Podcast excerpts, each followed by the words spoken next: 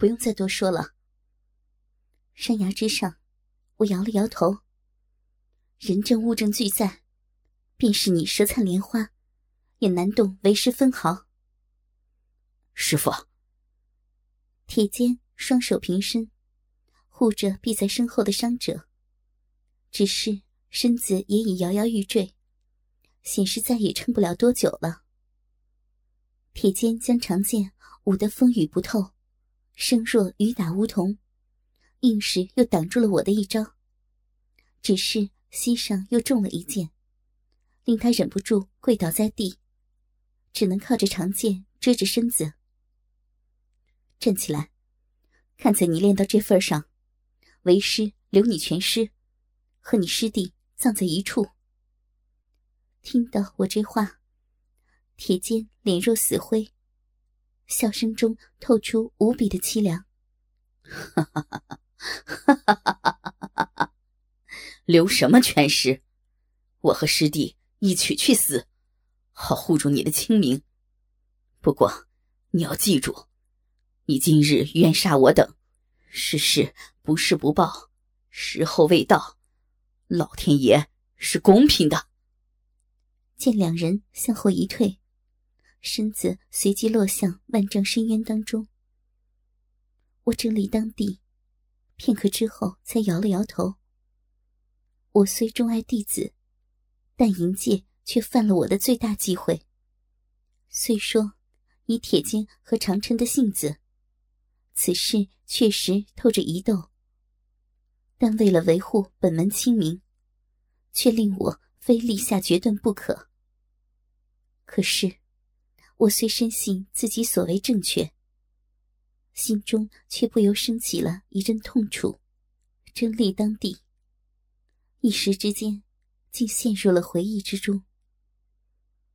我当年十六岁，一程初次下山，路过一个正被土匪劫杀的村庄。我杀光了那群土匪，救下两个孤儿男婴。他们看着我的目光。充满纯真依恋，用他们的小手紧紧握住我的手指，令我母性大发。我将他们带回山上，抚养他们长大，收他们为徒，教他们读书练武。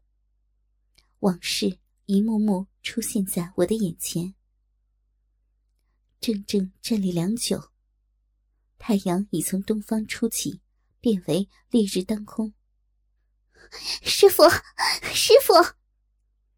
呼唤声中，一条身影冲上山来，直到冲到了近处，才令我回了魂魄。我别过了脸去，顺势抹去了眼眶中打滚的泪珠。怎么回事？启禀师傅，前门有敌来犯，三师们正正率人拒敌。喘息方定，我的二弟子方银月这才张了张口，嗫嚅了一会儿，才问了出口：“小师弟他们，他们已跳崖自尽谢罪，而后仍是我玉华门中人，别让外人辱了他们名声。”深深的吁出了一口气，我将长剑缓缓入鞘，转身便走。来敌是谁？来敌自报匪号，乃是，嗯，乃是天一教的教主血狐英达文。见风银月吞吞吐吐，似有什么话不敢出口，我也不想问他。血狐英达文。在江湖上是出名的嘴贱，人又穷极下流，可说是狗嘴里吐不出象牙来，一出口就要伤人。其人一向诡计多端，此人既已在山前报号挑战，口中话语就绝非玉华门的女弟子能出口转述的。果不其然，才一见我的身影出现。硬是被我玉华门玉华剑阵挡在路口的殷达文，一张嘴就开始不干不净了起来。玉华门的婆娘们听着，速速脱光衣服，引老子们到床上去！本座网开一面，只奸不杀。听着殷达文大言出口，天一教内不少人都哄笑了起来，望向玉华门弟子的眼光，也不由带起了一丝淫亵的意味。云秀，回来！出言招呼率领剑阵的三徒叶云秀，我脚下不停，已站到了阵前，掩护住叶云秀所率的弟子们，同时。手中长剑已经出鞘，我心知今日之事不能善了，已有了拼死一战的心理准备。见我已走到了面前，距离他们不过二十来步，却是连口都不开，连招呼都不打，就想动手。殷达文拉高了声音：“一堆婆娘也想到江湖上混，给本座略施小计。”便令你们自相残杀！哈哈哈哈血溅观音、白羽霜，亲手杀了自己无辜的门徒，滋味如何呀？啊！哈！没想到殷达文会来这么一段话，我的步子不由得停了下来，心神却回到了铁剑落崖前的那句话上。莫非，莫非真的是？哈哈哈！不错。正是本座定计，让你乖乖的宰了自己一手带大的徒弟。若非你愚蠢到家，本座的小计也不会这般容易奏效。话还没有说完，殷达文的首级已经飞了出去，鲜血喷溅当中，我立在五首师之前，白衫已被鲜血染红，变成了刺目的血衣。手中长剑微微抖颤。天一教的教众被眼前的景象所摄，一时竟连声音都发不出来了。蓦地，天一教的教众齐发一声喊，向我冲来。我的心情已悲愤到极点，毫不保留的全力出手。悲笑声中，血衣翩飞，所到之处骨飞肉溅，狠的一点不像女人。不。就算是须眉男子，在战场上也不会像我那样的狠绝。除了少数见机不妙、逃之夭夭的教徒外，其余教众都被我和我的弟子歼灭。这一仗，只杀得天一教当场灭亡。经此一役，江湖人改称我“雪衣观音”。但事后。玉华门却没有半点的欢心。尤其在我率人冒着九死一生之危攀下谷底，却怎么也找不到铁剑和长趁的尸身。空手而归之后，气氛更是跌到了谷底。事后，我虽说一如往常的教练弟子，话却变得少了，变得一有空闲，便向后山卧房里钻。门下弟子虽也算不上人人自危，但人尽皆知，为了冤杀铁坚与长春之事，我的性子大异寻常。虽不认为我会迁怒到他们头上，却也没人有着胆子去招惹我。三年后的一天晚上，我推门走入了房中，一阵淡淡的香气扑面而来。我轻轻的吁了口气，摇了摇头，将腰际的长剑挂到了床柱钩上，缓缓绕过了屏风。入浴用的水盆早已备妥，那扑面而来的熏香，正自暖热蒸腾的水上不住的散发，诱得人心痒痒的。在一天疲累之后，有这样的热水浸浴。确实是天大的福气。走到了盆边，注目看去，只见今天的水上浮着几片花瓣，粉红的色彩在水汽蒸腾之中，尤显得娇艳欲滴。那诱人心醉的馨香，正从此处而来。也不知负责热水的弟子是怎么搞的，今儿。竟然用心起来。拾起了花瓣，在鼻尖嗅了嗅。我心中泛起浓浓杀机。天一笑一意后，已经没有人敢打我的主意了。究竟是谁这么大胆，敢对我下淫药？我摸查四周，不见敌踪。看来，我要做出点牺牲，才能诱敌上钩。我缓缓解开了衣裳，巧夺天工，美若天仙，增一分则太肥，减一分则太瘦的完美胴体，逐渐暴露出来。伸手试了试水盆旁边那已被水汽蒸成一片薄雾的铜镜，我爱怜的看着镜中的自己。虽说年已三旬，但我内力精深，又兼作息正常，肌肤肉体全没有一点点老化的迹象，仍是那么的充满年轻活力。尤其那一对高挺饱满的玉峰，一旦脱离了束缚，便活力十足的弹跃起来。那两点粉红幻化成了飘音，模样。实是诱人至极，一双修长的玉腿，更是立得笔直，充满了紧致的弹力。腰臀之处的曲线柔滑娇美，全无一点瑕疵。若非自幼毫不休止的练功习剑，怎会有这般完美的体态？我一面爱怜的审视着自己毫无瑕疵的肉体。一面缓缓的步入水中，那温热的水波，像是能够吸人魂魄般。当娇躯入水，香气便如鼓腹躯的缠了上来。一瞬间，我只觉每寸毛孔都充满了温暖的热力，真得我一阵麻软，似乎什么疲惫感，都在这一刹那给蒸了出来。我不敢大意。摸运内力，将银药的药力缓缓导至丹田穴压制。待我避敌后，再行将药力运功排出。伸手解开了发髻，今儿个索性洗个彻底。我微一昂首，秀发如瀑布般滑落，进入了水中。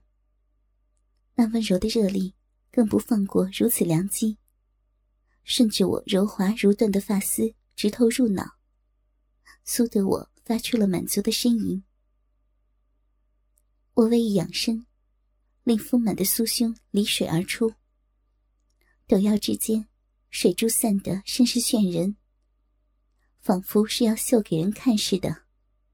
一伸手举起了水，高高的淋了下来。那水波流过我轻柔的嘴唇。漫过了白天鹅般秀美的脖颈，分成了几道，运过傲人的山谷之间。仿若为其热力所击，那两点飘音似又饱胀了点，在水波凝胶下，尤其光彩夺目，像是要彻底享受这水波的温热。我时而矮身入水，缩成一团，整个人浸在其中。没有一寸漏空。时而在水中伸展悠游，尽显女体媚态。便是不这样大动作的时候，我也不闲着。双手带着那温热的水波，在娇躯四处无微不至的清洗着。虽带着执着，却毫不保留的在那完美无瑕、滑若凝脂的肌肤上，好生流连了一番。若非我的双手柔服之间，还带着不少初次的执着，给人看了，还真以为是玉女怀春，正春心难耐的抚爱着自己火辣诱人的肉体，淫浪轻浮的解决那难以言喻的冲动呢。也不知这样清洗了有多久，待得我终于再变不出花样，从盆中起身时。那银白胜雪的肌肤，已是在温热的禁欲之中，透出了无比娇艳的晕红媚色，光可见人。待我伸手取衣时，不由得微微一颤。衣柜里凭空多出来几件鲜艳的薄纱内衣。我想了一想，还是取一件过来穿上，又穿上外裳。对着镜子整整齐齐的打扮，确定除了肌肤上头那迷人的晕红外，再无半点异样，这才施施然的走了出来。还未步出屏风遮掩的范围，我已发觉外面有一人坐在椅上。我默运真气，做好一击必杀的准备，缓缓的走了出去。只见一个男子坐在椅上，正好整以暇的等待着我。那模样是如此的熟悉，又如此的陌生。整整三年了，他已从当日的稚气未脱，完完全全的变成了男子。只是从那眼中透出的。却是深刻的意志，丝毫没有一点久别重逢的欣喜。健儿，你总算回来了。卸掉墨韵的真气，银药的药力如野火燎原般席卷我的全身。我步履微带些摇晃，仿若醉酒贵妃一般。好不容易，才坐到了铁剑身前，望着他。心里的滋味无比的复杂。不错，声音无比的低沉，一字一句都像是深刻咀嚼了之后才吐将出来。铁剑的眼光牢牢锁在我的脸上。我说过，老天爷是公平的，不是不报，时候未到。我现在回来了，就是要让师傅你，为了当日的事。付出代价，简儿，我心下着实后悔，连着好几次探到崖底，却没见到你与长琛的尸骨。今日见你归来，看来是遭逢奇遇了。不错，那日我和长琛被逼落山崖，天幸坠到了崖边的树藤之上。虽说我两人坠下的冲力。足足跌断了七八条粗藤，但最后的粗藤，在弹力的反动之下，我们竟被扔入了山崖上的一个洞里。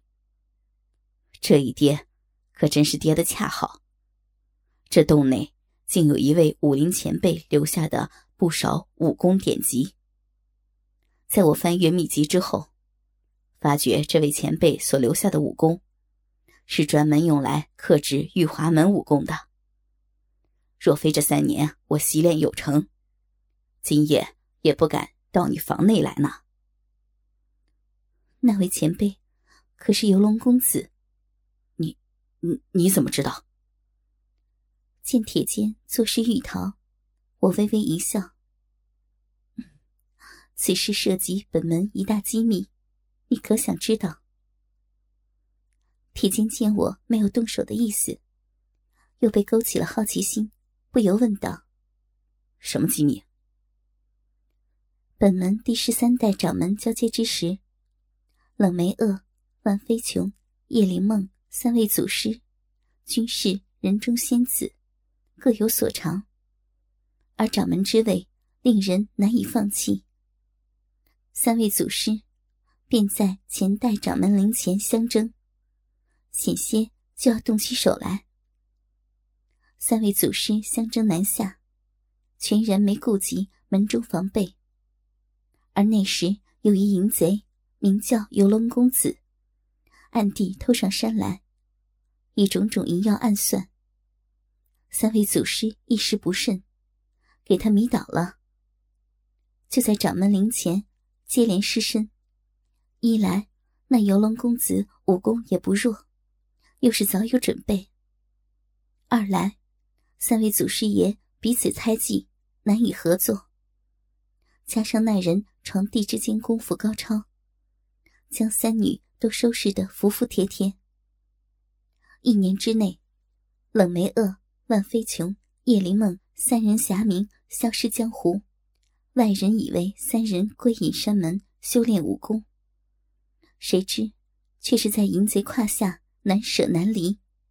足足一年，他们都成为了那淫贼所掌控的玩物，全然不知羞耻的任由征服淫玩。一年玩物生涯，令三位祖师爷再难隔阂。他们武功都不算弱，若是团结起来，那淫贼岂有生路？好不容易等到了一年后的机会，他们联手起来，将那人逼落山崖。也就是为师当日做错，逼落你和琛儿的地方。三位祖师爷下到崖底，却没有发现游龙公子的尸身。他们走遍江湖。秘密查探游龙公子的下落，最终发现，游龙公子经此一战，幡然醒悟，知道了真爱难寻，永远告别江湖，回到了真心爱他的天山派秦嫣然、赵雅晶身边。三位祖师爷受秦嫣然的痴情所感，又见她已怀有身孕，也就没有继续追杀游龙公子。以静儿方才所言，我猜到此人必是游龙公子。想来他是败得心有不甘，故在曾经藏身疗伤的山洞，留下克制本门的武功。哥哥们，倾听网最新地址，请查找 QQ 号二零七七零九零零零七，QQ 名称就是倾听网的最新地址了。